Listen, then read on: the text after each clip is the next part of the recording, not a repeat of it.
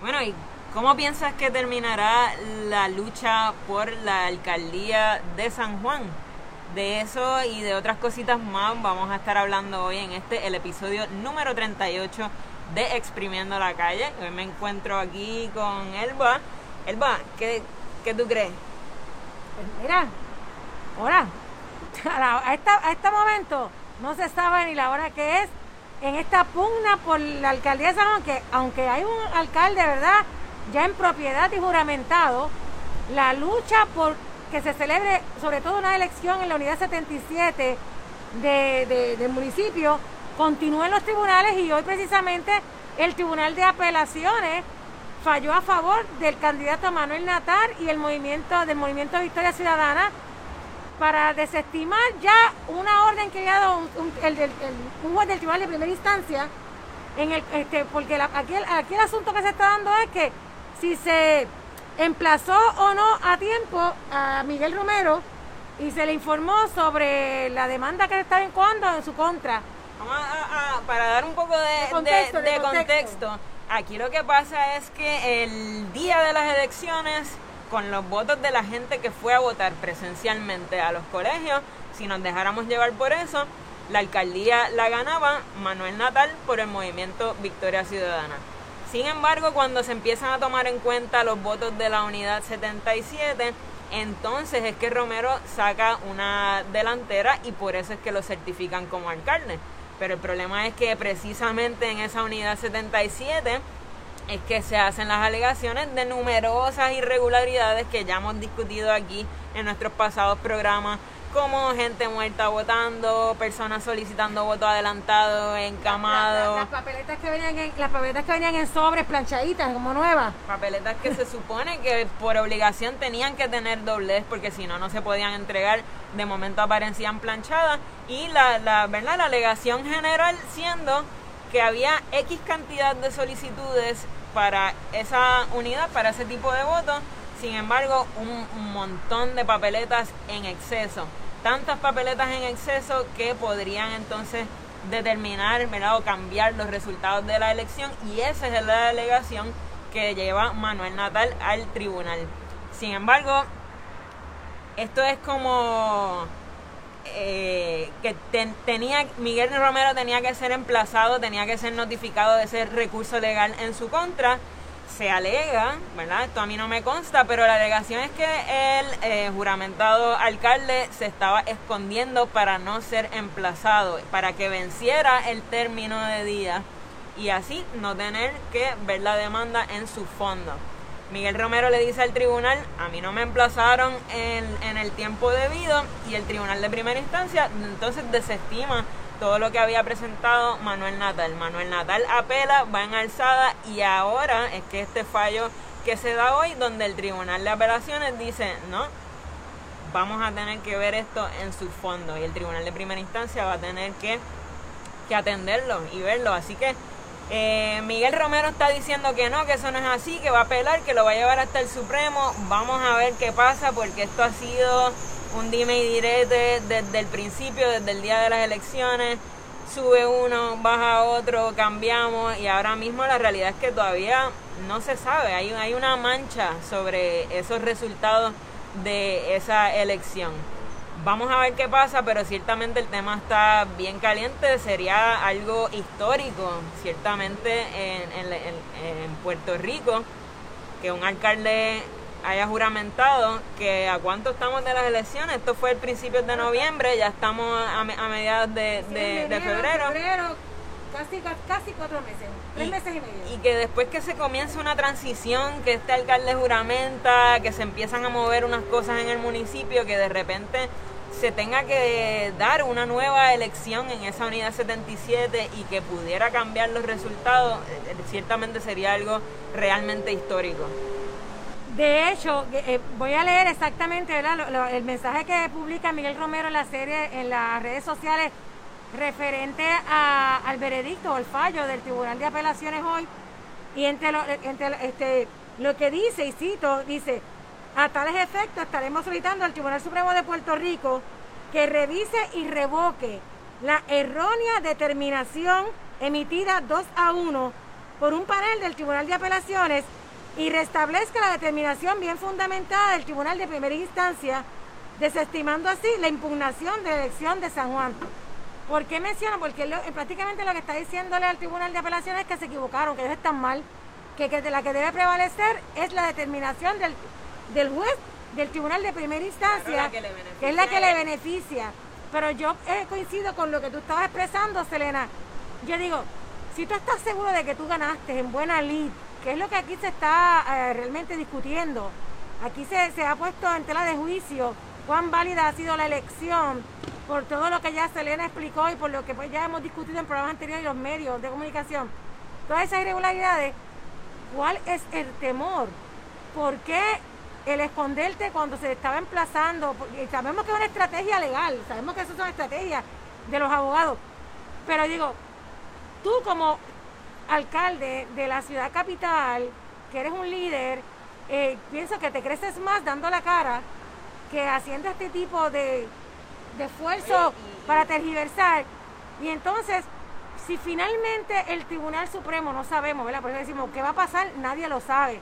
No sabemos si el Tribunal de, Supremo determina que el Tribunal de Apelaciones, la determinación esté válida, ¿verdad? Que esa es la que prevalece y que haya que celebrar una nueva elección en esa unidad. No sabemos ni siquiera si el Tribunal Supremo lo va a atender, porque el tribunal podría decir, no, aquí no hay jurisdicción, esto resuélvanlo ustedes allá en, en primera instancia.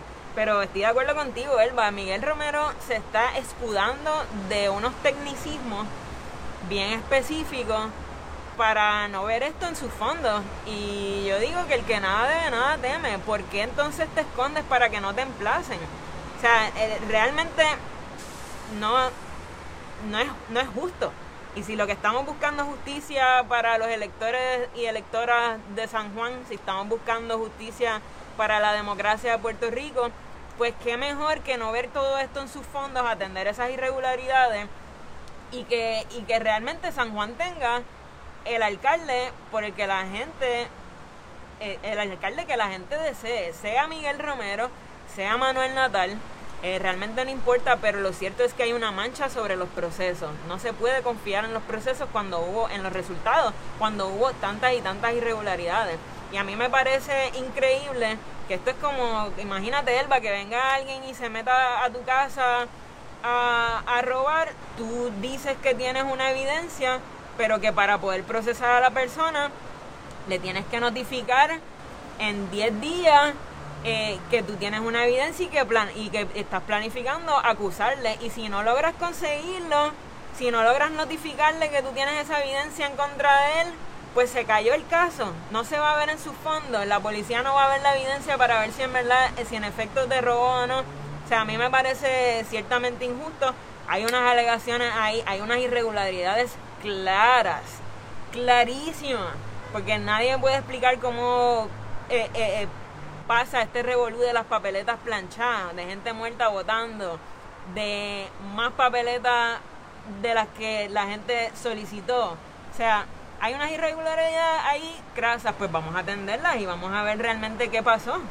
De hecho, no solamente el candidato alcalde había sometido este tipo de recursos ante los tribunales, también está la candidata representante del mismo partido, de Victoria Ciudadana, Eva Prado, también está este, pidiendo a los tribunales que se haga una nueva elección en esa unidad, porque ella entiende que precisamente por todas esas irregularidades, también ella, ese escaño de la legislatura le corresponde, eh, porque era más prácticamente lo mismo, estaba ganando ella hasta cierto momento que pasa todo esto, donde entonces se vira y empieza a, aparecer votos para los candidatos del Partido Nuevo Progresista, entiéndase Miguel Romero y Juan Oscar Morales.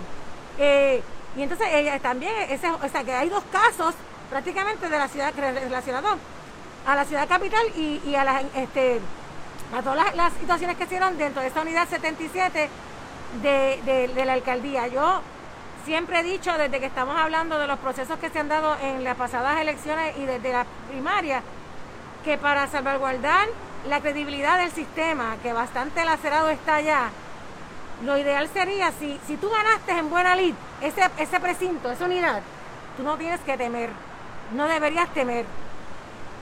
que se vuelve y se haga una nueva una, una auditoría, una nueva elección o lo que, lo, que los tribunales determinen, ¿verdad? Yo estoy acá inventando porque finalmente si el tribunal dice que no se hace nada, no, no se hace nada.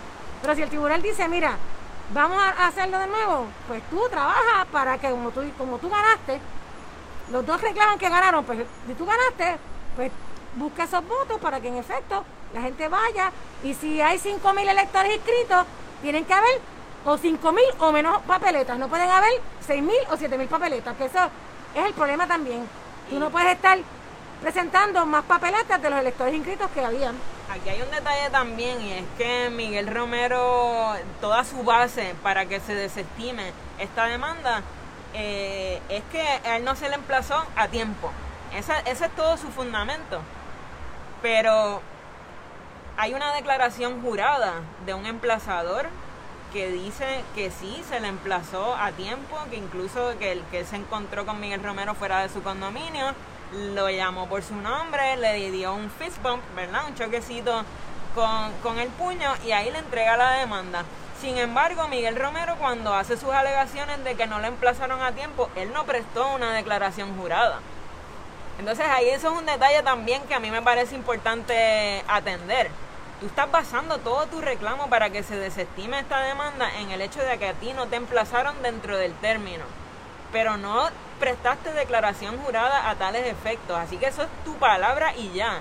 Sin embargo, hay un emplazador que sí prestó declaración jurada al respecto y aparentemente hay evidencia de que el alcalde sí se le emplazó a tiempo dentro de los términos correctos tanto a él en su carácter personal como a través de la oficina de asuntos legales del municipio de San Juan.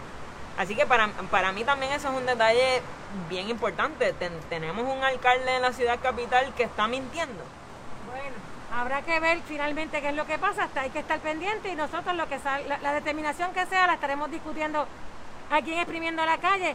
Y hablando de declaraciones y hablando de, personas que, que, dan de qué hablar con, sus alocuciones, hoy salió, hace poquito sale, que el senador Henry Newman, Henry Newman dice que no va a votar porque se confirme a la designada secretaria del Departamento de Educación, Elba Ponte, y que no cuenta con las competencias y que no cuenta con el voto de él y que en otras palabras está diciendo prácticamente que no se debe confirmar.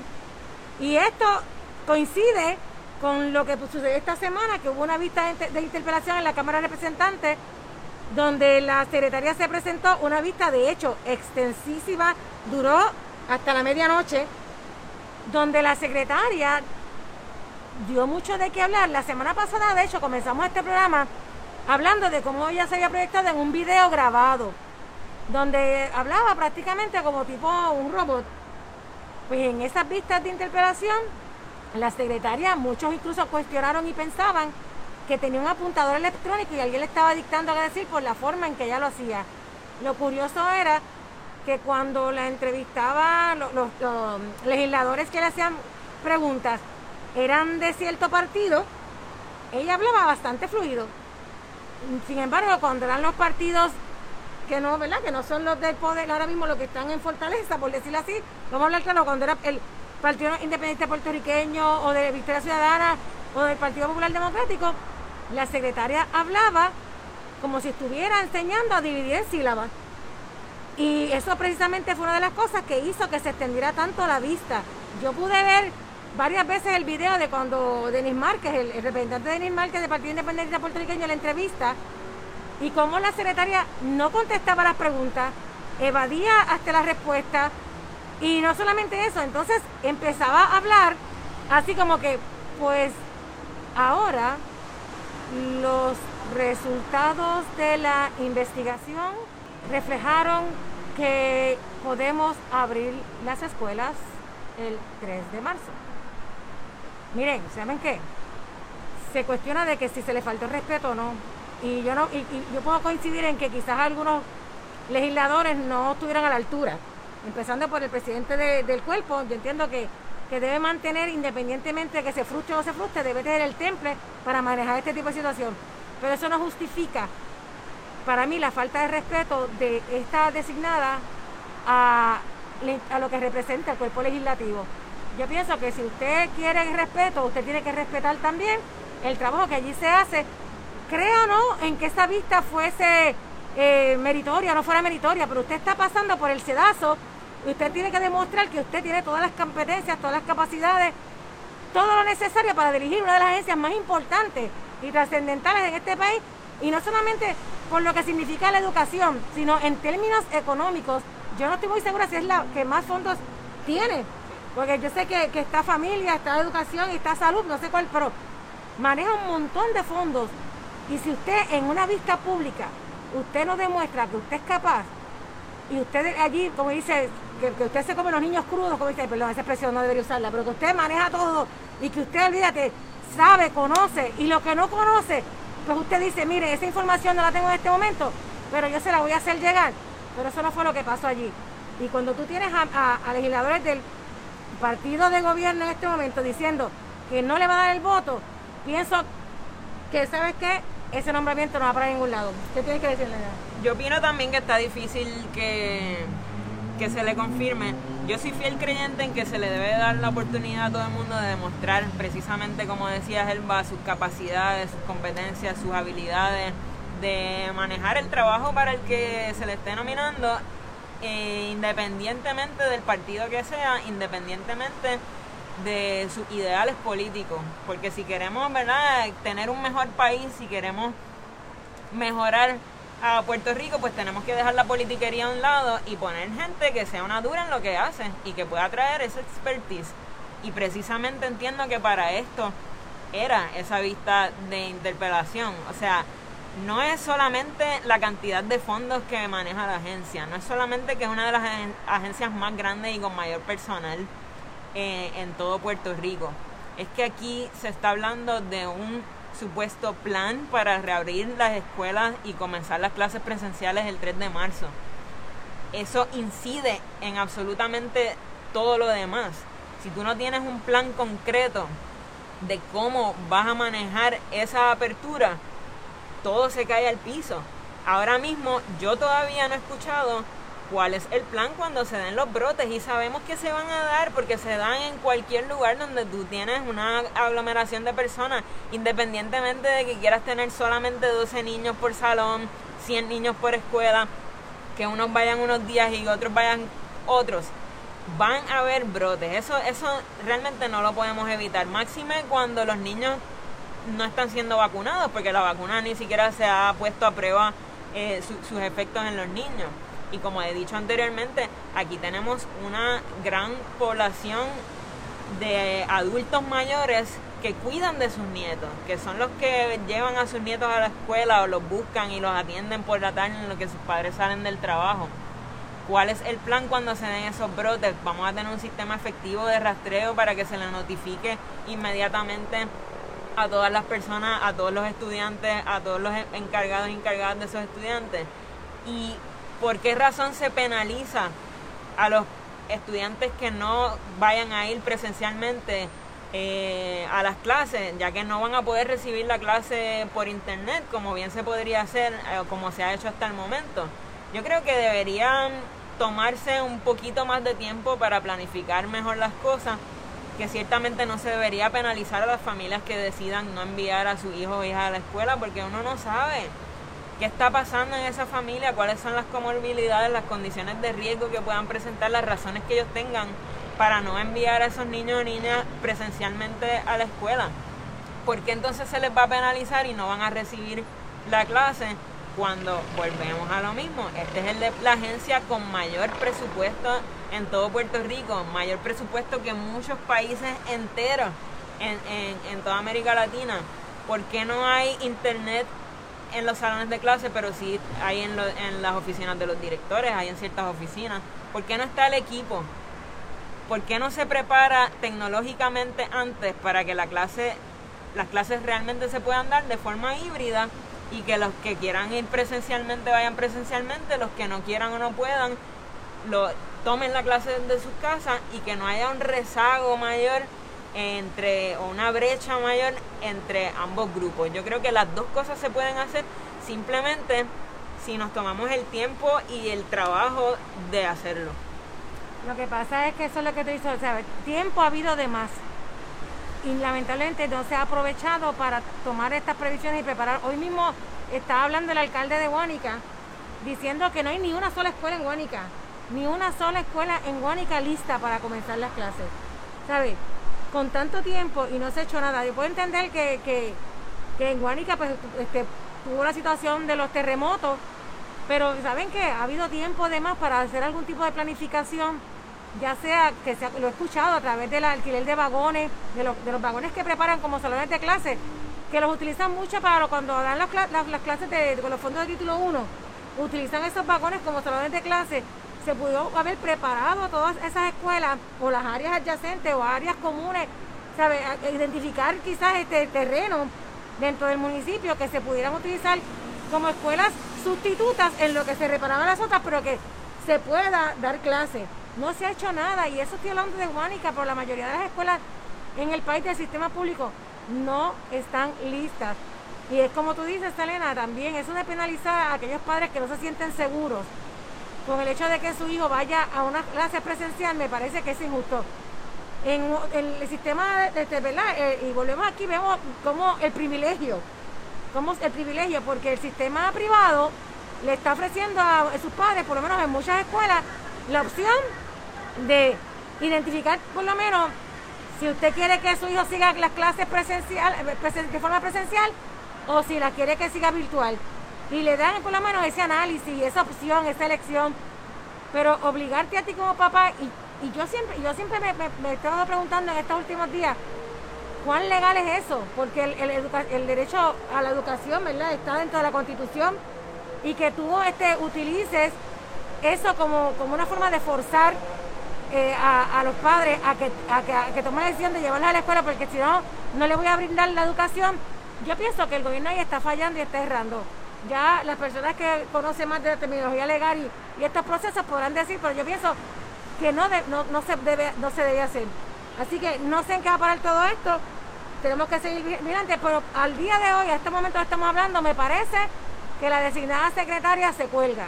Lo triste de esto es que falta menos de dos semanas para el comienzo de la fecha propuesta, que es el 3 de marzo, una secretaria casi colgada, por no decir que, ¿verdad? que ya prácticamente no está siendo considerada para ocupar el cargo. ¿Qué va a pasar entonces? Va a asumir la posición el subsecretario que también se le ha cuestionado muchísimo sus competencias y sus capacidades para estar en ese puesto. Definitivamente el Departamento de Educación siempre ha sido un eh, departamento que no se ha tomado con seriedad y eso lo vemos reflejado en la calidad de la enseñanza y en la calidad de cómo están nuestras escuelas. ¿Quiénes pagan? Las clases menos privilegiadas. Eso es lo que a mí me molesta. Yo le aseguro a usted que si los hijos e hijas de los políticos estuvieran en el sistema público de enseñanza, la cosa fuera diferente. Tendrían cámaras, tendrían toda la tecnología del mundo para hacer esto bien. De eso se trata, de hacer las cosas bien. Lamentablemente esto ha sido demasiado forzado, demasiado apresurado y como mencionaba en el episodio anterior, ni siquiera hay un inventario hecho de cuáles son los planteles que están listos, cuáles son los planteles que pueden recibir niños y niñas cómo están las condiciones. Se corrigió la columna corta eh, que, que, es sumamente peligrosa en caso de un terremoto. Hay planteles que incluso desde María están ahí perdidos. Hay planteles que Julia Keller cerró y que sí estaban buenos y podían recibir estudiantes. Así que para mí el primer paso era hacer ese inventario que estaba pidiendo la senadora por el Partido Independentista María de Lourdes Santiago y partir desde ahí, porque cómo vas a empezar a trabajar y a empezar a maquinar y tener un plan y a poner una fecha si ni siquiera sabes con qué cuentas para empezar a trabajar. De hecho, eh, una eh, persona que nos está viendo ahora mismo, Liliana Apoyo, dice que el problema de la administración es horrible, que las escuelas tenían el personal desde agosto dando vueltas sin herramientas para ambientar los planteles. ¿Qué es lo que nosotros decimos? Las escuelas han estado, el personal estaba y estaba cobrando, de hecho. Y yo pienso que ese personal, si le hubiesen dado las instrucciones y le hubiesen dado los materiales y, lo que necesitaban para acondicionar esas escuelas, lo hubiesen hecho. Pero, ¿saben qué? Quienes estaban a la cabeza no tienen ningún plan, no les importó. Han dejado pasar todo este tiempo y ahora en menos de dos meses quieren acondicionar y hacer lo que no hicieron en meses pasados. y, hacer las cosas de esa forma tan atropellada, ¿a quién pone riesgo?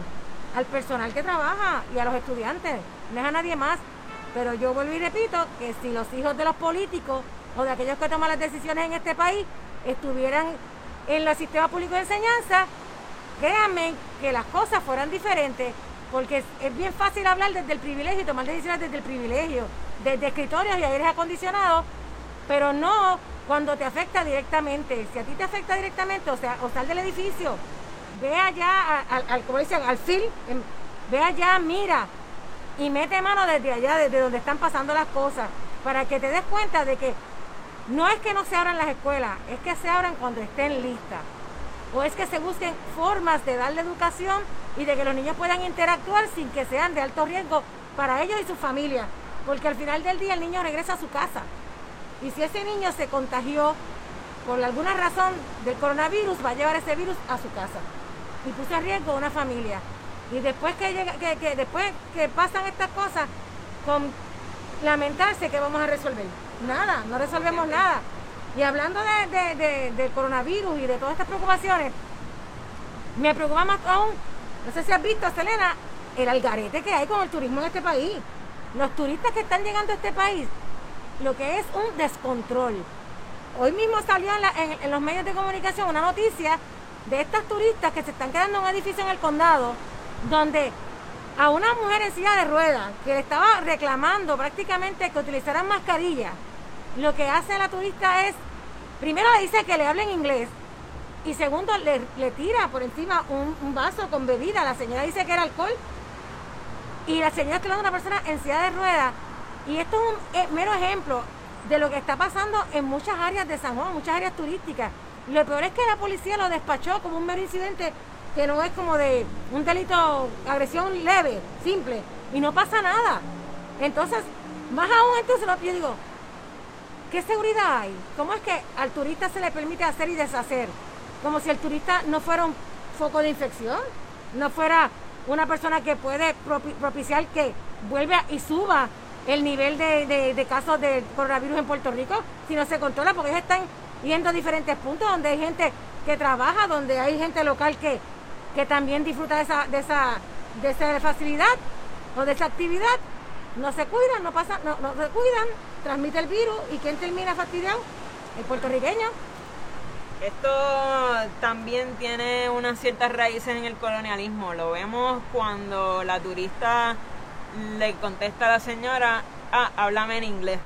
Y, y, lo vemos con ese, como se diría en inglés, entitlement, con que vienen aquí, hacen y deshacen pensando, porque la verdad la mentalidad es nosotros somos dueños de esta isla. Háblame en inglés, ajustate tú a mí. Y nosotros venimos aquí, vamos a hacer lo que nos da la gana. Lamentablemente esto se sigue perpetuando si los policías no hacen absolutamente nada y si no le se le pone un tranque. Nosotros hace varios meses hablamos de un incidente, si no me equivoco, en Rincón, donde este estadounidense fue a un supermercado no quería ponerse la mascarilla, el guardia de seguridad le indica que tiene que ponerse la mascarilla, parece que entraron en una confrontación que terminó con el turista eh, sangrando en la cara después de la, la, pela que le dieron allí. Y lamentable, es lamentable porque no es que queremos llegar a eso, no queremos tener que recurrir a la violencia. Pero lamentablemente eso es lo que va a terminar pasando, que los puertorriqueños y las puertorriqueñas tengan que entonces defenderse de alguna forma, aunque sea físicamente física. Porque si la policía no lo hace, si la policía no los detiene, si no se les orienta en el aeropuerto, si no se les exige, pues esto es lo que se va a seguir repitiendo. Porque lamentablemente aquí las aerolíneas están tratando de recuperar el dinero que perdieron lo más rápido posible. Están tirando 20.000 ofertas. Aquí los, los pasajes para venir acá están sumamente económico. Y si aquí no se hace nada para controlar el turismo, no se hace nada para controlar el flujo de pasajeros, pues mínimamente se tienen que establecer unas guías claras y con consecuencias para la gente que viene y para, para hacer que las reglas se cumplan. Aquí ya se ha demostrado científicamente que el uso de la mascarilla baja los, los, los casos, baja los niveles de contagio. Pues entonces, ¿qué estamos haciendo? Que al puertorriqueño y a la puertorriqueña se les exige que la tengan y los turistas pueden venir, hacer y deshacer y no pasa absolutamente nada.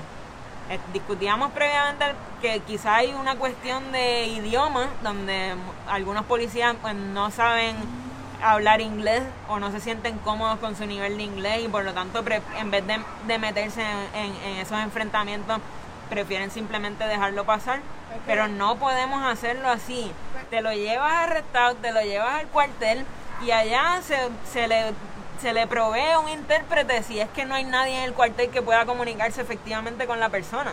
Pero la solución no debe ser dejarlo pasar y haz lo que te dé la gana. Precisamente hablando, pensando en eso que tú estás diciendo de que hay un problema con el idioma, pues mire, es tan sencillo como usted desarrolle a nivel de gobierno algún tipo de estrategia donde todo turista que llegue a este país tenga que recibir las reglas a seguir.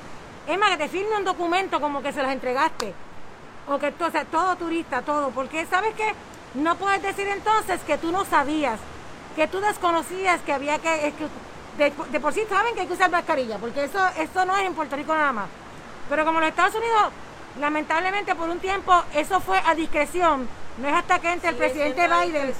Lamentablemente, hay muchos, hay muchos estados. Pero Biden, había, pero Biden, había, puesto una nueva este orden de que tenía que ser obligatorio. Los estados tienen discreción de seguirla o no, ¿Eh? y hay estados donde los gobernadores se han rehusado a, emitir un mandato de uso obligatorio de la mascarilla, por eso es que estamos como estamos. Pues, y si te pues recibimos gente de esos lugares, ¿qué van a decir? A mí en mi casa no me exigen nada, ¿qué, me van a venir a exigir aquí en esta isla que, nos pertenece? esta, esta no es tu casa. Vamos a empezar porque esta no es tu casa. Y yo, volviendo al punto de, de, esta, de esta guía, que como bien tú dices, pues ya tú estás más que orientado. Si las leíste no es problema mío, se te dieron se, se cumplió con que tú supieras cómo tenías que seguir las reglas aquí en, términos de lo que se habla del coronavirus. Que el policía se lo lleve arrestado, como tú dices, como haría con cualquier puertorriqueño. Con cualquier residente de esta isla, le hubiesen metido hasta, hasta entre el pelo, porque aquí lamentablemente somos bien este rapiditos por unas cosas y para otras no actuamos. Y sabes que luego, entonces, como bien tú dices, pero se tiene que poner, este, las mismas reglas tienen que aplicar para todos. Porque entonces esto desmoraliza al boricua, al que vive aquí, al boricua y al que no es boricua, al residente de, este, de esta isla. Porque si otros pueden hacer y deshacer y no pasa nada, entonces por lo mismo, ¿qué mensaje estoy llevando? ¿Cuál es el privilegio del que viene de viaje y a diferencia del que vive aquí? La enfermedad es la misma, el virus es el mismo y la posibilidad de que se contraiga y usted lo transmita es la misma. Pues usted o se comporta o sabe qué, o no venga. No venga, porque ese es un problema. Cuando uno va a otro país, uno tiene que seguir las reglas de ese país. Y así sea un territorio, de verdad, que, es lo que muchos pueden alegar, esto es un territorio de los Estados Unidos. Cada, cada estado tiene sus propias reglas, cada territorio tiene sus reglas. Usted tiene que seguir, seguirla y honrarla. Si no le gusta, no venga. De hecho, hemos visto varios incidentes en el aeropuerto ya. Hemos visto varios incidentes donde, pero como es en el aeropuerto, pues allí han intervenido. Pero en los lugares públicos en el país aquí no está pasando. Y, usted solamente vea las redes sociales de lo que estamos hablando. Yo lo que digo es que aquí somos son bien rapiditos para sacarnos chavos a nosotros los boricuas. Y rápido meten multa y esto y lo otro. Pero, ¿qué está pasando? Eso es bien sencillo. Establece unas multas altas por incumplir con ese mandato. Te los lleva. Sácale dinero que paguen una fianza para poder salir de nuevo, o que paguen la multa para poder dejarlo ir. Para nosotros, para hacernos cumplir la ley, para multarnos bien rapidito, cuando se empezaron a dar los bloqueos, ¿qué estaban diciendo? Bueno, pues una multa, eh, si las dos personas no tienen mascarilla puesta en el carro, tienen que dar su versión y si el policía lo encuentra creíble, pues no le da la multa si no la encuentra creíble, pues tienen que recibir la multa y pasar por todo el proceso y todo el papelón de apelarla. Y eso es algo que yo me pregunto, ¿por qué somos tan rapiditos para implementar multas y para hacer valer la ley cuando se trata de nosotros, de los locales? Sin embargo, a los turistas se les permite hacer y deshacer sin ninguna consecuencia. Yo pienso que se pueden establecer mecanismos para cobrar un dinero de una multa, aunque la persona no sea de aquí. Te lo llevan y no lo sueltas hasta que no pague la multa.